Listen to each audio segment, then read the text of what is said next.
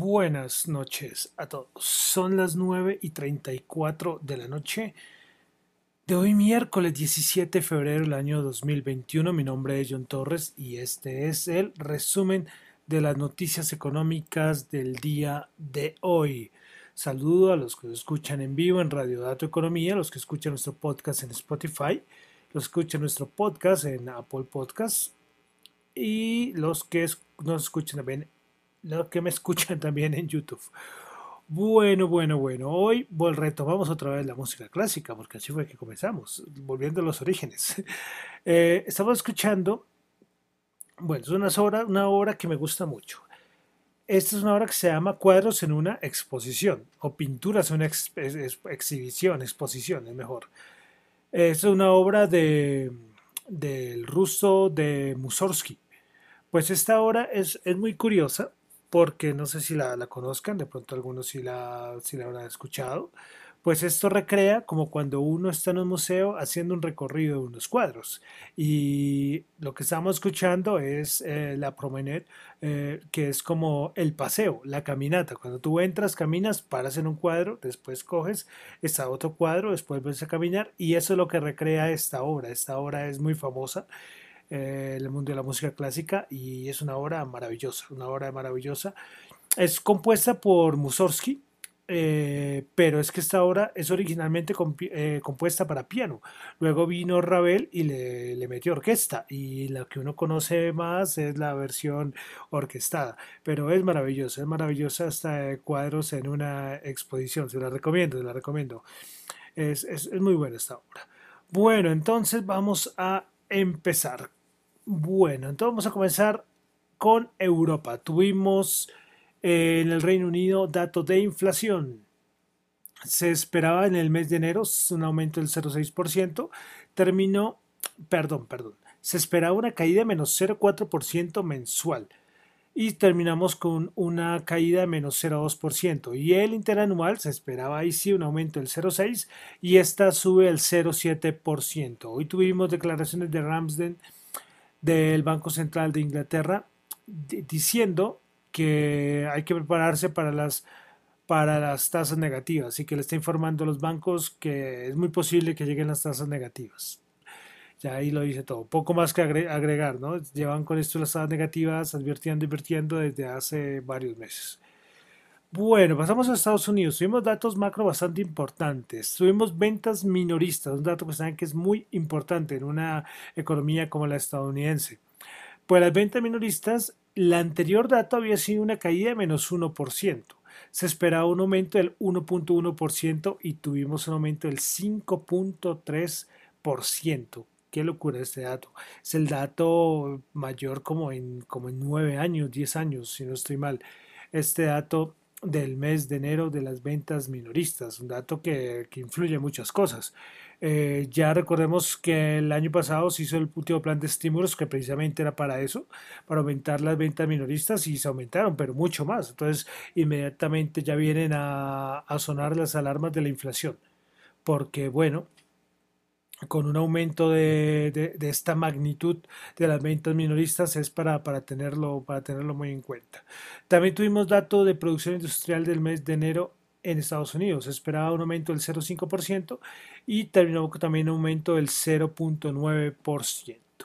Bueno, tuvimos las minutas de la Reserva Federal. Vamos a rescatar, a ver, vamos a rescatar que los funcionarios eh, de la Reserva Federal dice que hay que tener en cuenta algunos factores de la inflación, pero que son muy temporales. Todavía para la Reserva Federal poca preocupación por la, inflación.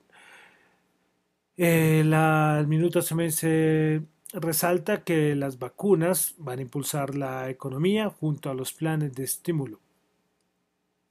Eh, que es probable que todavía falte algún, tiempo para la reducción de compras de activos, en este caso de compra de bonos. Eh, y algunos funcionarios de la Reserva Federal están diciendo que hay que vigilar los riesgos sobre el sistema bancario. Entonces, poca novedad. Ellos, la Reserva Federal va, a su cuento. Pero hay uno que ustedes saben que me cae muy bien. Es, Kaplan, del de la Fed de Dallas. Hoy volvió a decir eh, que si la economía de los Estados Unidos ve que ya está resistiendo el virus, va muy bien, entonces hay que empezar eh, a recortar eh, y abandonar mejor la política que está llevando la Reserva Federal lo antes posible, porque eso sería lo más beneficioso para la economía de los Estados Unidos él, como les digo, es que a mí me parece genial, es porque dice las cosas que ninguno de los otros dice. Cuando él dice, hombre, las, los, él alcanzó a decir alguna vez que, que, hombre, que los precios de los activos, eh, habla no dijo exactamente bolsa, pero sí que estaban en unos niveles que no deberían de estar. Yo siempre voy a decir lo que dijo el año pasado, es que lo que está haciendo la Reserva Federal lo que va a usar, va, que va a usar es que aumente la inequidad. Y esa inequidad es que la parte rica va a ser más rica, la parte pobre va a ser más pobre. Y esto aplica no solo a la sociedad en sí, sino a los países. De verdad que Kaplan, de verdad, yo no sé si lo, lo van a mandar como alguien decía, me causó mucha gracia hace cuando una de las intervenciones que hizo Kaplan, decía, Kaplan nos va a terminar mandando a Alaska por allá, a la, a la FED de Alaska, porque con lo que dice, eh, como le digo, se, sale del de, no del contexto, se sale como de lo normal, de la normal de todas las declaraciones de la otra Reserva Federal, de, la Reserva Federal. Lo contrario de Bullard, que Bullard eh, es como lo contrario, Bullard siempre ve todo perfecto, todo perfecto. Ayer lo nombrábamos. Bueno, continuamos. Hoy también hablaron, hoy habló Ross Green y no me acuerdo quién más habló hoy, pero como les digo, hay unos que repiten lo mismo, entonces no vale la pena ni siquiera traerlos acá.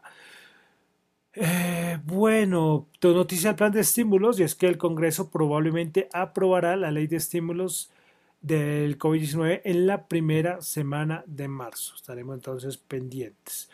Bueno, pasamos a Colombia. Hoy de Colombia voy a resaltar eh, un dato de Corfi Colombiana, que Corfi Colombiana dio a conocer sus predicciones económicas para el 2021. Entonces, eh, Corfi Colombiana dice que la economía del país rebotaría en un 5,3% a nivel de crecimiento económico, que Colombia recuperaría los niveles de actividad pre-pandemia solo en el 2022. Corfi Colombiana cree que la inflación en el 2021 cerrará en 2,6%. Eh, también muestra que el sector de la construcción, el sector petrolero y la industria serán los principales impulsadores del crecimiento económico en Colombia en el 2021. Bueno, otros datos macros que ve Corfi Colombiana para el 2021, el dato de desempleo señala que este año, el 2021, eh, será el desempleo más o menos, o más o menos, no, en 14,6% en promedio para este 2021. También resalta que Corfe Colombiana, que cree que el gobierno va a lograr hacer un tipo de reforma fiscal que le va a permitir a Colombia no perder el grado de inversión el 2021 eh, Corfi Colombiana ve que la reforma fiscal podría recaudar entre 1,2 y 1,5 puntos del Producto Interno Bruto. Todo esto son argumentos, son argumentos de José Ignacio López, el director ejecutivo de investigaciones económicas de Corfi Colombiana. Bueno, ¿y qué más resaltamos? A ver, voy a resaltar dos cositas más. Eh, pues el equipo de investigaciones de Corfe Colombiana cree que el déficit en cuenta corriente se ampliará, se ampliará al 3,5% del PIB y el fiscal estará al cerca del 8,3% respecto al dólar. Ve que cerraría en 2021 por debajo de los 3.400 en 3.351 pesos. Eh, respecto al Colcap, también da una estimación, dije que dos cositas me faltaron. Eh, respecto al Colcap, dice que eh, dice, dice Corfe Colombiana que se valorizará hasta los 1.505 puntos este año. Bueno, entonces estas son las estimaciones de Corfi Colombiana. Bueno, pasamos a los mercados. Vamos a comenzar con datos de petróleo. Tuvimos inventario SAPI. Eh, inventario SAPI, inventario SAPI. Puedes esperar una caída de 2,15 millones de barriles y se tuvo una caída de 5,8 millones de de barriles. Hoy sale una noticia que movió mercado en su momento y es que Arabia Saudita se prepara para revertir eh, el recorte unilateral en la producción de petróleo. Pues los, eh, de Arabia Saudita se prepara para restaurar la producción a partir del mes de abril. ¿Recuerdan esta en la última reunión que Arabia Saudita dijo que unilateralmente pues iba a ser un recorte voluntario. Bueno, pues este recorte, nada, este recorte eh, lo van a lo van a, quitar por parte de Arabia Saudita. Eh, esperar entonces que, que va a pasar la próxima reunión de la OPEC. Eh, porque es un, es un momento va a, ser, interesante. Yo lo colocaba en Twitter, le, respondía, creo que era Gregorio Gandini, le respondía que va a ser interesante porque a ver cómo llegan los precios del petróleo a esa reunión, ¿no? Esa es otra cosa. Pero sigue, sigue subiendo los precios del petróleo. Y ahorita lo vamos a ver en un momento más adelante. Pero vamos a ver, porque de pronto algunos dirán que ya hay que empezar a aumentar la producción. Bueno, esos son, son, son comentarios míos, ¿no? Pero, pero va a ser interesante, va a ser interesante. Bueno, pasamos entonces a los mercados, perdón, los mercados, los índices. Bueno, vale decir una cosita y es que salió ayer en la noche una noticia importante de Cemex respecto a Maceo, una noticia que según alguien me dijo en Twitter, es una, una aprobación que están esperando por parte de Cemex hace como cinco años, una cosa así. Esto fue importante. Y también que se vienen a entregar resultados aquí en Colombia. Ecopetrol, eh, pues ya hoy informó que la otra semana va a presentar estados financieros. Bueno, entonces pasamos a los mercados. Vamos a comenzar con el Nasdaq 100. El Nasdaq 100 hoy bajó 74 puntos, 13.699 bajo menos 0,5%. Principales ganadoras del día tuvimos a Kraft Heinz 4.6%, Expedia Group 4.1%, JD.com 3.3%. Principales perdedoras tuvimos a Baidu menos 5,3%, DocuSign menos 3,6% y Zoom Video menos 3.3%. Pasamos al SP500 que hoy bajó un punto, 3.961 menos 0,03%. Principales ganadoras, Verizon 5,2%. Recuerden ayer que Warren Buffett anunció que habían hecho algún nuevo movimiento en Verizon comprando acciones. Bueno, la segunda que más subió fue Wells Fargo en Company 5.1% y Tractor Supply 5.1%. Principales perdedoras, eh, Henry Shane menos 8%, IPG, IPG, IPG Photonics Corporation menos 7.3% y Discover Financial Service menos 4.3%. Pasamos al Dow Jones, hoy subió 90 puntos, 31.613, máximos históricos del Dow Jones, pues subió el 0,2%. Principales ganadoras, Verizon, 5,2%. Chevron, la otra que impulsó Warren Buffett, 3%. Y Home Depot, 2%. Principales perdedoras, Apple, menos 1,76%. American Express, menos 1,6%. E Intel, 0,9%. Pasamos ahora a la Bolsa de Valores de Colombia. Hoy el Colcap, hoy el Colcap, hoy el Colcap, hoy el Colcap eh, a ver, que se me perdió el Colcap acá. Listo, sí, ya. El Colcap subió 3.02% a 1.366 puntos. Bueno, principales ganadoras en la Bolsa de Valores de Colombia el día de hoy. Tuvimos a con concreto 1.3%. ¿Qué estoy diciendo? Olviden, olviden con concreto. Bolsa de Valores de Colombia 2.4%, Cemex 2.3% y Grupo Energía Bogotá 1,5%. Principales perdedoras tuvimos al Cóndor, menos 3,1%. Preferencial de vivienda, menos 1,8%. Y, y a Bianca, menos 1,6%. Vale aclarar una cosita que se me olvidó decirla antes y es que hoy hubo un comunicado parte de la Bolsa de Valores de Colombia, eh, pues que decía en este boletín pues el MSCI publicó hoy los resultados de la consulta realizada al mercado con motivo de la propuesta metodológica y de transición del índice MSCI Colcap. Eh, bueno, es un documento más o menos largo, pero voy a resaltar un parrafito. Ustedes lo pueden consultar, ya está en todo lado, el, informe. Eh, pues es que el índice MSCI Colcap reemplazará entonces al existente Colcap de la Bolsa de Valores de Colombia con base en la propuesta metodológica expuesta en el documento de consulta. La transición implementará en un solo paso que coincidirá con la revisión semestral del índice MSCI de mayo del 2021. Una vez entre en vigencia, el índice tendrá un número objetivo de 25 acciones y 20 emisores. Y los componentes no estarán sujetos a ningún límite a nivel del emisor.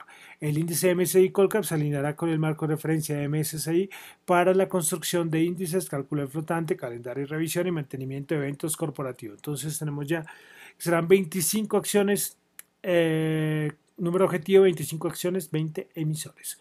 Que ya se me olvidó decir esto. Ahorita fue que pasé por la Bolsa de Colombia y, y siendo se me olvidó, había comentado eso. Hay más puntos que ustedes los pueden ya consultar. Bueno, miremos entonces, pasamos al petróleo. El petróleo 61.7 subió 1.7. Brent 64.8 subió 1.4. Tuvo bajadas y después una subida tremenda. Como lo acabamos de escuchar, los datos de los inventarios también salieron bastante bien.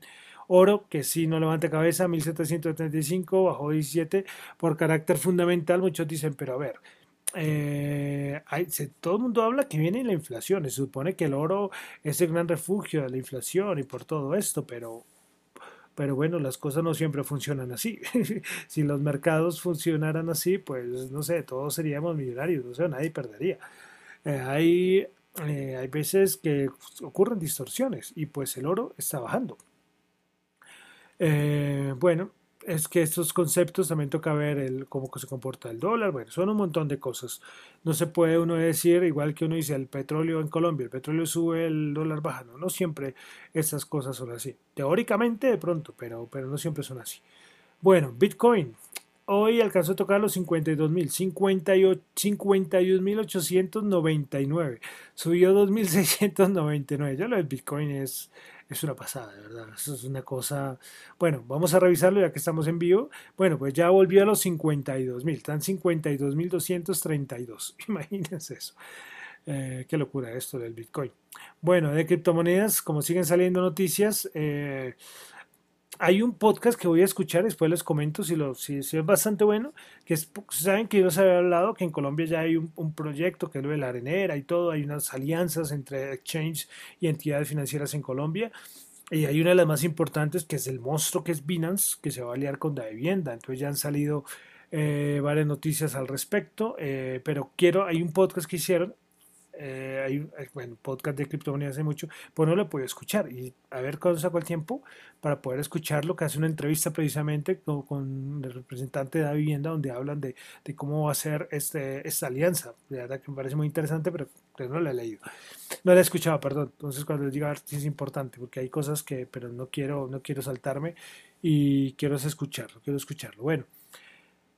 Eh, noticias de criptomonedas? Pues BlackRock hoy dijo que, hoy Rack Ryder, que es el CEO de, no, el CEO, que es diferente el CEO, eh, de una parte de BlackRock, de, bueno, una, pues una parte de la, parte de inversiones de BlackRock, que no me acuerdo que el nombre, pues dijo que ya empezó a meterse con el Bitcoin, muy poquito, pero ya están metidos por parte de BlackRock.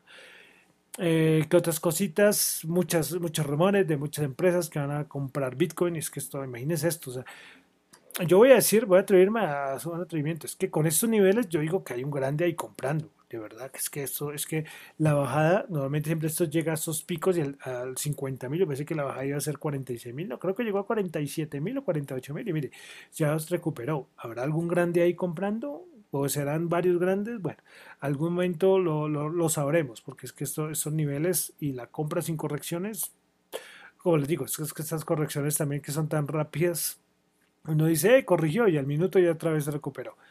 Bueno, y finalmente, pues, hablando de criptomonedas, pues Robinhood, el, el broker de, el, de Estados Unidos, dijo que empieza, que está pensando en que los, los clientes, las personas puedan depositar y retirar criptomonedas, incluidas el Dogecoin. ojo, ojo, ojo, con la moneda, la criptomoneda de, de, de Elon. Entonces, bueno, ahí dejo lo de los lo de las criptomonedas. Bueno, y para finalizar, tasa representativa del mercado, dólar 3.546 subió 28 pesos. Bueno, entonces con esto ya termino por la noche de hoy, el resumen de las noticias económicas del día. Recuerden que son opiniones y reflexiones personales. Esto no es para nada ninguna recomendación de inversión. Estudien ustedes mismos, hagan sus propios análisis, que créanme que estudiar y, y aprender y toda esa parte de educación financiera y educación económica es muy buena y muy necesaria, muy, muy necesaria. Bueno, mi nombre es John Torres, me encuentran en Twitter en la cuenta arroba John Chu y en la cuenta arroba Dato Economía. Muchísimas gracias.